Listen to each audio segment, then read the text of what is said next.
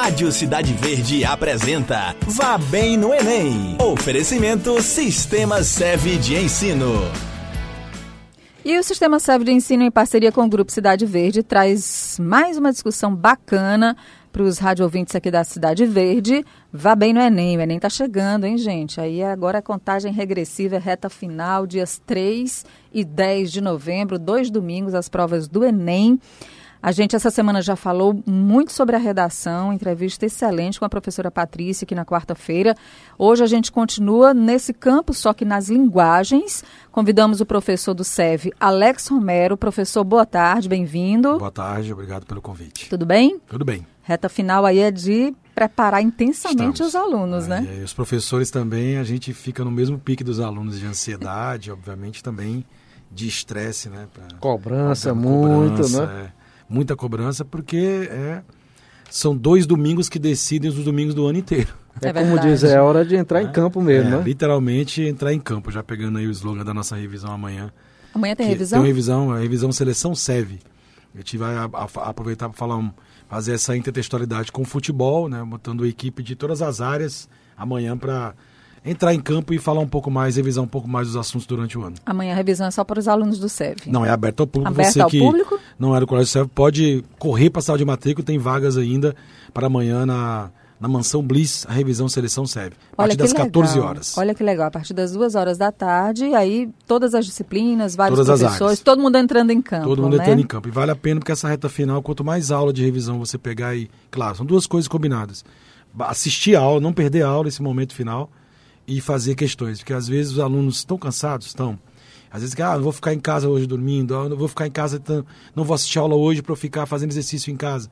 Essa reta final, muitas vezes a gente tem dicas que são muito relevantes para ele na prova. Então, tem que não, não, não é hora de perder a aula. Uhum. E as revisões servem também para você rememorizar tudo que foi colocado desde lá de fevereiro, janeiro que a gente começou e que vai auxiliá-lo vai ser muito importante para ele nas provas do dia 3 e 10 de novembro. E que você treina o tempo também, não é? Nessas é, revisões. Aí entra um fator fundamental hoje, que, entre aspas, nosso tempo de vestibular tradicional, a gente não tinha muita essa preocupação, a questão do tempo, porque é uma prova cansativa, é uma prova que você precisa usar os simulados durante o ano para fazer melhor estratégia. Por exemplo, a prova de linguagens e humanas tem a redação. Tem aluno que opta, na hora que abre a prova, já logo vai ver o tema da redação para preparar a redação. Pronto, então ele vai gastar ali mais ou menos uma hora, uma hora e meia talvez. Então ele vai dedicar o resto da prova para linguagens humanas. Mas tem aluno que, ah, eu sou muito bom em humanas, eu prefiro começar pela prova de humanas. Depois eu faço redação, depois eu faço linguagens. Outros, não vou começar logo por linguagens, tá? depois eu faço humanas, depois eu faço... Então essas estratégias, você só consegue definir qual a melhor que eu vou usar? Treinando. Treinando. Então você tem que treinar muito durante o ano simulado, essa reta final mais ainda. Olha, e daqui para amanhã, né, já que a revisão começa às duas horas da tarde, descansa bem na noite de hoje, descansa amanhã de manhã e aí enfrenta esse rojão que vale a pena, com certeza, com muitas dicas importantes. Dá para fazer a inscrição pelo site do Dá SEB, sim. professor? Tá, mas tem que retirar o ingresso presencialmente, mas pode tentar. Acho que pelo site, já, pela internet já encerraram. Okay. Tem que ser um local mesmo, uma das unidades do SEV, só procura lá que há espaço para. Muito bem, muito boa sorte para quem está nessa maratona na reta final para se preparar para o Enem, que eu acho que dos últimos anos a melhor coisa que o INEP fez foi dar essa distância, porque antes, quando era é. sábado e domingo seguidos, são cansativo. dois dias muito cansativos, muito exaustivos, cansativo. né, para todos os alunos. Em dois domingos eu acho que ficou muito bacana. Mas vamos falar das linguagens, professor. A prova de linguagens, ela será no segundo domingo? Primeiro no domingo, primeiro domingo, primeiro domingo. dia 3 de novembro. Isso. O que, que envolve a linguagem? Bom, primeiro, esse ano nós temos ainda a oferta das duas línguas estrangeiras, né? São cinco questões que você opta em responder espanhol ou inglês. Quando você fez a inscrição lá atrás, você já optou pela língua estrangeira, né? E as outras 40 questões vão envolver, as linguagens envolvem a literatura, a gramática, uma gramática um pouco diferente, que não é naquela perspectiva da gramática tradicional, né, que vê muito concurso ainda, mas é uma gramática importante para o aluno da redação, né, muito importante, são 200 pontos muito preciosos na redação. O que mudou na gramática? Porque é realmente na prova do ano passado a, a, eu ouvi muitos candidatos falando isso, que não se cobra mais essa é, gramática não. tradicional, é a gente, a gente ainda ensina um pouco, nós temos um ensino um pouco assim atrasado em termos de pensando em nova base de currículo, né? Porque a gente ainda ensina objeto direto, objeto indireto, aquela coisa da gramática bem normativa. Ela vai ser importante porque você precisa aprender a construir um período para uma redação, uma frase e tal. Ela não é cobrada mas... assim como questão, mas Isso. você precisa saber. Precisa. Uhum. É. Por exemplo, para eu entender o uso dos conectivos, que a prova cobra muito, eu preciso compreender classe de palavras, a parte sintática. Então, assim, é, ela não é mais o fim, a gramática é, tradicional, ela é o meio. Uhum. O fim é você cobrar isso num texto, você contextualizar. Então, muitas vezes, para analisar, compreender um poema, você precisa ter um bom conhecimento gramatical. Conhecer ali não só as características daquele autor, mas conhecer o que, que ele quis naquele verso, qual foi a intenção. Então, sabendo da gramática, eu vou aplicar isso. A gente chama de análise linguística, né? então é mais contextualizada. A novidade é a linguagem corporal, que é uma forma de comunicação que a gente usa. Então, a educação física, as danças folclóricas, a prova também gosta de abordar. Já tivemos Bumba Meu Boi né, na prova. É, é interessante porque é um assunto que, apesar do exame ser nacional, é um momento que pode pegar de regionalismo, apesar de não ter isso na prova especificamente. Por exemplo, Bom, meu boi eu sei, nós sabemos aqui do Piauí. Mas será que um aluno do Sul tem facilidade de responder uma questão dessa? É verdade. Nós tivemos uma questão envolvendo uma da dança. Da mesma né? forma que se apareceu uma dança típica do Rio Grande do Sul, é. de Minas Gerais, o Piauí Por isso que no conteúdo o professor né? tem que abordar as principais danças folclóricas brasileiras. Vou dar um exemplo. A catira não é uma dança da nossa região. A catira é muito comum no interior de São Paulo, em Goiás, que são, parece um pouco de sertanejo, assim, né? Um estilo, realmente eles fazem para comemorar uma boa colheita e tal. Caiu na prova de 2012 e foi um um assombro, porque Se nós não conhecemos, o, né? O Rolando Boldrinho vai entender, vai conhecer. Isso. Inclusive, na, na mesma prova tinha uma, um caos dele, né? Interessante. Eu até falei, olha, tá vendo? olha o link que foi feito na própria prova. Né? O livro de, tem a palavra causa, inclusive, entre aspas, que é para associar. Então, além da, da linguagem corporal nessa perspectiva, a literatura no passado 20% das questões foram questões envolvendo a literatura, o conhecimento literário, a análise do texto literário. Então o Enem tem uma coisa interessante. Assim como alguns vestibulares tradicionais ainda, ainda, ainda, ficam cobrando quem é o autor da obra X, qual a escola que pertence o escritor tal, o Enem, graças a Deus, não faz isso. Ele já informa no enunciado da questão que aquele texto é do Machado de Assis, que aquele texto é do Drummond, que aquele texto é do pré-modernismo de Monteiro Lobato. Para você se preocupar em analisar quais características e o contexto que está presente naquele texto que foi colocado na prova. Uhum. Então, o aluno tem que saber o conteúdo, obviamente, mas também tem que ter uma capacidade de leitura analítica. E né? isso também é bom porque já, já vem cobrando aí uma certa base, não isso. só para o aluno do terceiro é. ano do pré-vestibular. ao longo da sua ao formação. Longo da sua formação. Coisa interessante, porque os vestibulares tradicionais eles têm a lista de obras obrigatórias, né? Que até nunca gostei desse nome obrigatório, já dá uma. E o Enem não tem, mas o Enem ele conta o seguinte: ao longo da sua formação, você teve contato com os grandes livros da literatura brasileira. Então, por isso, não à toa que os autores mais citados no Enem até hoje, Machado de Assis, em algum momento você lê Memórias Póstumas, você viu Dom Casmurro, você teve contato com contos machadianos, Caso Mundo de Andrade, Cecília Meirelles, Guimarães Rosa, José de Alencar. Então, alguns autores são recorrentes na prova. Então, você teve isso na sua formação de leitura. Uhum. Nós lemos os livros didáticos e os paradidáticos ao longo da nossa formação. Então, eles cobram isso de você de alguma forma. Apesar de não ter uma lista, mas tem alguns autores que são bastante recorrentes na prova. Então, e também a parte de tecnologias, né? Nós estamos aqui hoje envolvendo uma tecnologia importante de comunicação e informação. O Enem chama de TICs, Tecnologias da Informação e da Comunicação, e chama também a expressão TEDx, tecnologias digitais da informação e da comunicação. Olha que é uma coisa bem atual. Então, você hoje usar um podcast para transmissão de conhecimento, de informação, você ter acesso ao que é um e-mail, saber definir o que é uma fake news, que foi tema de redação de 2017. Então, o que envolve as tecnologias de comunicação e informação, a prova também absorve isso para dar um caráter, inclusive, mais atualizado ao próprio conhecimento e ao próprio ensino. Mas aí, aí Nádia, mas aí a meninada mata pau, isso aí não? não? Teórica, aí que tá, às, às vezes a gente sabe muito usar mas a gente não sabe a conceituar, parte teórica, né? conceituar. E aí muitas vezes são conceitos. Mas claro, quando acaba a parte prática, eles acham ótimo. Pessoal, mas claro, tá? A ideia é que você, jovem, perceba que o, que o conhecimento que você aprende é para você usar no cotidiano.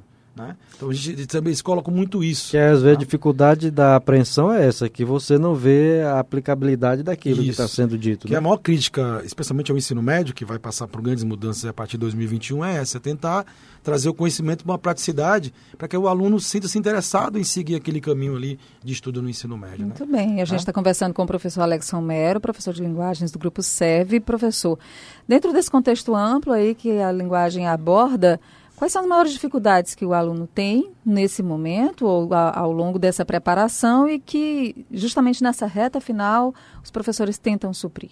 É a questão do tempo. Porque a prova de linguagens ela não tem como ser uma prova pequena. Até porque Praticamente você tem. cada questão é, você tem toda uma contextualização e Isso. o aluno tem que ler com muita e atenção detalhe, ao enunciado, cada né? questão tem o seu texto, ou seja, eu tenho garantido na prova que vão existir 45 textos. Agora, esses textos são os mais variados, que é um assunto que a prova cobra, que são os gêneros textuais.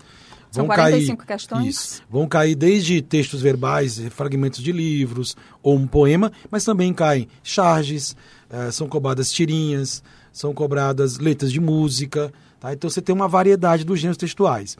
Infográficos são muito comuns. Então, o aluno, por isso que a gente, durante o ano, nós temos uma, uma linha de trabalho da interpretação de texto, que é uma coisa que aparentemente é simples, mas não é. Eu até digo para o aluno: ó, não existe mágica para você aprender a interpretar texto. Você tem que ler. A mágica é ler. Porque não, a teoria é muito pouca para fazer interpretação de texto. Você tem que treinar, é ler diversos tipos de texto, aprender a, a ter noção de que um infográfico ele é criado com finalidade. Um gráfico que vai trazer informações. Então você tem que procurar respostas que vão trabalhar informações. Um podcast tem uma finalidade. Um texto poético tem uma finalidade que difere de uma notícia. Então, cada gênero textual tem a sua especificidade. Então, aprender sobre os gêneros facilita o meu trabalho de interpretar. E como são 40, 45 textos, quem não tem muito preparo de leitura, normalmente acaba tendo que chutar no final da prova. Eu já ia falar sobre essa questão do preparo de leitura. E aí vem, desde o primeiro dia de aula a gente fala, não percam simulados. Porque o simulado é o meio de você treinar. Sabe? Durante a aula a gente vai dar os conteúdos, vamos resolver questões, mas ali é um momento que é você mesmo, é você e você. Você saber, nossa, demorei demais aqui. Você pega fazer uma conta rápida, em média, a gente vai ter só dois minutos e meio a três minutos para cada questão.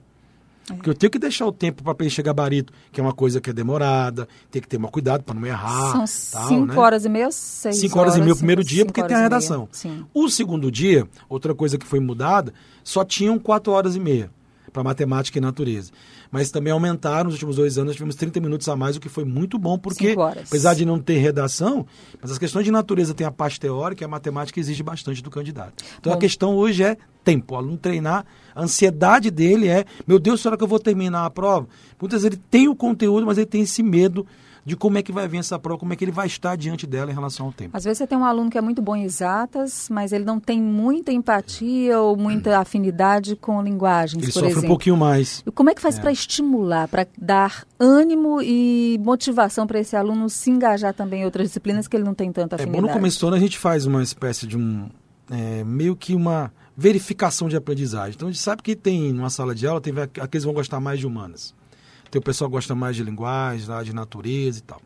Então a gente na hora que vai fazer os horários de estudo acompanhado pela pelo profissional da área, tem um psicólogo que acompanha direitinho, a gente já vai observando essas tendências. Ora, se eu sei que o, o aluno é muito bom na área de matemática, na área de exatos como um todo, e provavelmente ele vai ter uma dificuldade, eu peço. No primeiro simulado você vai observar qual foi o seu desempenho nas outras áreas. Eu sei que em matemática e nas exatas você vai ser bom. E em cima disso a gente vai fazer um diagnóstico. Ó, você vai precisar dedicar mais tempo do seu horário de estudo a áreas que você tem normalmente maior dificuldade. Então é, é muito natural que quem gosta muito de linguagens, a gente tem sempre a impressão de que não vai ser muito bom de matemática. Quem gosta muito de matemática vai ter dificuldade natural de ler e interpretar. Mas eu digo sempre, matemático, para você interpretar o raciocínio de uma questão, já falei a palavra, você precisa interpretar. Você vai levar essa mesma capacidade que você tem de dedução, de raciocínio lógico, você vai levar para o texto. O que tiver diferente é que você vai ter que trabalhar algumas peculiaridades do conteúdo de um texto. Você vai usar o raciocínio, vai usar o mesmo. Então é muito mais fácil, inclusive, esse aluno se dar bem na prova de linguagens do que um aluno de linguagem que não é muito fã de matemática se dar bem na prova de matemática. Porque só levar o know-how de capacidade de interpretação, eu vou resolver muita questão de matemática, mas a parte do raciocínio lógico, talvez eu não consiga. Tá bom, a gente está conversando com o professor Alex Romero, do Grupo SEV, professor de linguagens. Eu queria que o senhor deixasse aqui uma dica final importante, um recado, um incentivo para os nossos ouvintes, muitos que são pais de alunos essa hora, tem muita gente pegando os Então, filhos na escola, vindo, né? né? Muita gente ali na porta do SEV. Se for terceiro ano, só um e meia, né? Só um e meia, Nossa né? carga horária é bem pesada. Mas aí o pai está ouvindo, vai passar o recado para o filho que está se preparando, muitos treineiros também, né? A gente que está no primeiro ano ainda, que vai fazer a prova para treinar a experiência no segundo ano também. Então, aquele recado final, professor Romero, que eu quero que o senhor ainda volte antes do Enem, para a Ah, gente conversar claro, mais um claro. pouquinho. Eu quero que você falou nos pais, eu acho que o papel da família nesse momento é muito importante, gente. Nós temos uma realidade aqui em Teresina, que é uma cidade de estudantes. É, eu creio que dois terços deles são alunos que vêm de outros estados. Nós temos muito aluno do Maranhão, temos muito aluno do interior do Piauí. Eu, eu gostaria muito que os pais pudessem estar na semana do Enem, naquela semana das provas, se pudessem vir alguns dias, ficar aqui com seus filhos, porque é um momento que você precisa muito de um apoio, de uma, de uma força, porque a solidão deles também é, um- é um- é um- uma coisa que atrapalha. Se sentem muito sós, muito pressionados, e aquela velha história, né? O estresse terrível, né? estresse. Se imaginar que você está aqui, você, quando está fazendo a prova, ali na, na sua mão, está a sua família toda, muitas vezes, que investiu ali em você, que está te ajudando ali de alguma forma. Então, ajudar a dar uma tranquilidade para os filhos nesse momento será muito importante. E aos alunos, é assistir às revisões finais, descansar bastante. Não é hora mais de virar a noite estudando, gente. Eu digo sempre, é primeiro semestre que você faz isso, tá? Descansar, vá para um cinema, vá, vá, vá passear no shopping, faça um exercício físico, tá, tá? A própria prova fala de exercício físico, né? Procure um exercício físico, você vai desestressar e vai abrir espaço para sua mente colocar nos lugares corretos o que você aprendeu.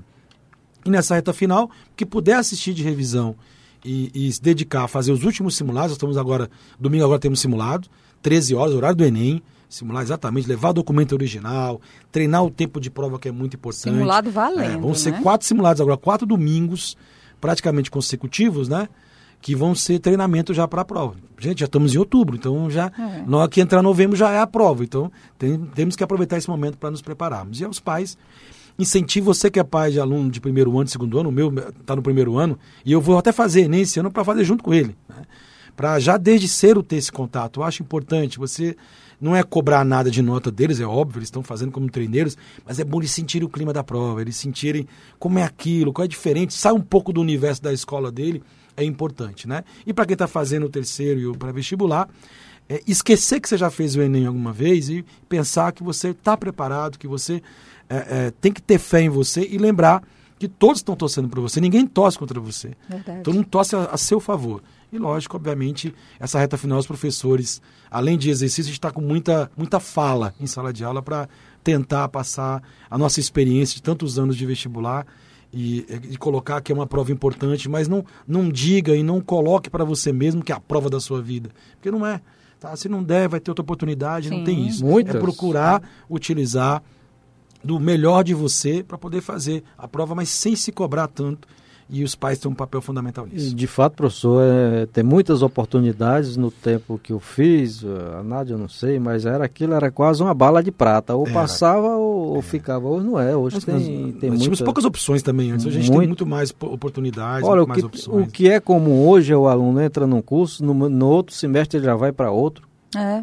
Aí tem as primeiras e segundas opções, né? Tem, São tem, várias tem. instituições Inclusive, assim, uma coisa que eu digo muito, para você né? procurar. Nós temos uma realidade, por conta do Enem, que gera o SISU, de que às vezes você não consegue estar naquela primeira chamada de aprovados. E eu digo sempre, imagina que você fez a primeira prova do domingo lá, no dia 3 de novembro, você acha que não foi bem, você cai num desânimo, aí você já não quer nem fazer mais o segundo domingo, ou vai fazer de cabeça baixa. Esquece o primeiro dia, não confere gabarito, eu sempre digo, até porque o gabarito oficial só sai depois. Os alunos têm a mania de no mesmo dia ficar naquela correria procurando na site, a análise das provas, aquilo é perigosíssimo para você. Faça o melhor nos dois domingos, por quê? Quantos, quantos alunos são chamados na segunda opção, terceira opção, e muitas vezes ficam satisfeitos. Eu digo assim, você vai comemorar do mesmo jeito. Gente, são milhões de pessoas, você foi aprovado da mesma forma. verdade. Então, assim, é não desistir, porque achar que foi bem no primeiro dia. Não São foi legal, várias tá? chamadas, né, São professor? várias. Então, você tem. Olha, você tem ideia, teve, tivemos agora. Tem chamada até no. Chama em setembro, teve É. agora uma chamada né, para seis vagas em cursos grandes, ou seja, vão sempre estar. Agora, se você eh, Entregar desiste, pontos, se né? você você entregar, eh, se entregar, você perde a oportunidade de estar naquele, naquelas, naquela, naquelas posições ali e ter uma oportunidade durante o ano de ser chamado. Muito boa essa dica de que entre o primeiro e o segundo dias de prova, tem uma semana. Não vá preocupar com ga- gabarito, não, porque É. às vezes desestabiliza o Desestabiliza- candidato. Desnecessariamente, segunda, pra- porque não é nem oficial. O oficial só sai depois do segundo dia. Não Exatamente. adianta ficar olhando isso antes, não. Obrigada, Tá professor Alex Romero, professor de linguagem do Grupo SEV. Também tem um lá em casa de 15 anos, está no primeiro ano, vai fazer como Faça, treineiro para já sentir esse ambiente, assim Excelente. como o outro também foi fazendo. E quem puder aproveitar essa oportunidade já para ir se familiarizando mais, porque tem muitos desafios que a vida impõe e a gente tem que enfrentar. Claro, Nádia, só, só uma coisa Pois que eu não? esqueci de comentar rapidinho, porque essa semana, ah, ontem saiu uma entrevista do Ministro da Educação, e alguns alunos ficaram um pouco preocupados, porque Nós ouvimos muito durante esse ano que a prova custa muito para o governo e que a prova. Aí, ah, já veio, vão diminuir o tamanho da prova, as questões vão ficar pequenas. Não vai ter alteração na estrutura da prova nenhuma, já foi dito ontem. O que foi, o que foi é, enfatizado pelo ministro, através do, do INEP, que teve muitos problemas esse ano, né, troca de Sim. presidente demais e tal, mas não afetou o processo ainda bem, é que as provas, já desde 2016, não vai ser esse ano, já desde 2016, que elas vêm ficando mais conteudistas. Porque sempre o Enem tinha aquela ideia de que bastava interpretar. Nunca foi assim, mas criou-se esse, aquelas verdades que você vai, aquelas mentiras que você vai colocando que vão virando verdades, né? Sempre teve conteúdo, agora está mais conteúdo de fato. Porque há uma proposta do Enem ao longo do tempo de se aproximar menos dos vestibulares tradicionais. Na minha opinião, já é um vestibular. Uhum. Não, não, chama de vestibular, mas já é um vestibular. Então, tranquilize que vocês estudaram. Nós demos conteúdo. Então, não vai imaginar que porque mudou, o governo vai ser uma prova completamente diferente. Não, gente, está tudo dentro do programado. Certo. Tá bom? Não se preocuparem com isso, não, porque os alunos já. Qualquer notícia que sai, o pessoal já fica é. logo na pilha, né? É normal, Nesse né? Momento Essa, agora, esse momento tá agora é crucial. Obrigada, Mais uma vez, muito obrigado professor. pelo convite. Na próxima oportunidade, a gente pode falar um pouco mais também. Com certeza. Tá já está convidadíssimo, professor. Boa revisão amanhã. A partir das duas horas da tarde, na Mansão Bliss. Você que não é estudante do SEV também pode participar. Eu sugiro que você aproveite essa oportunidade.